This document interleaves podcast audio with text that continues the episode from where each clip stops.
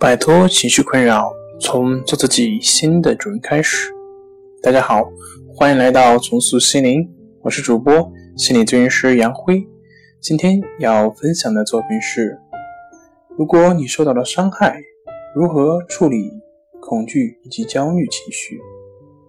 想了解我们更多更丰富的作品，可以关注我们的微信公众账号“重塑心灵心理康复中心”。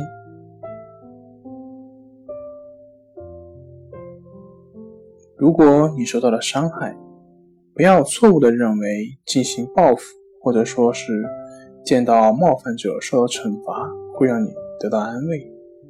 请别让报复的欲望烧毁了你的头脑。想要得到持久的平和，你必须忘掉报复。对此，圣经给予我们很好的忠告：即使伤害我们的人得到了惩罚。我们也很难像自己预期的那样感到快乐。这并非空洞的说教，而是确凿的事实。我们更有可能会失去对报复的兴趣，甚至会觉得那个低级的家伙很可怜。所以，别浪费时间和精力去愤愤不平了。当你决定采取最友好的方式时，你会惊奇地发现。那些难以克服的复杂局面，都通通奇迹般的消失了。难道你还看不出来吗？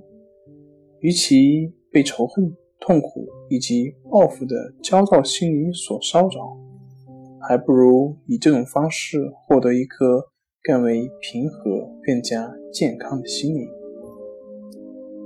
好了，今天就跟大家分享到这里。这里是我们的重塑心灵。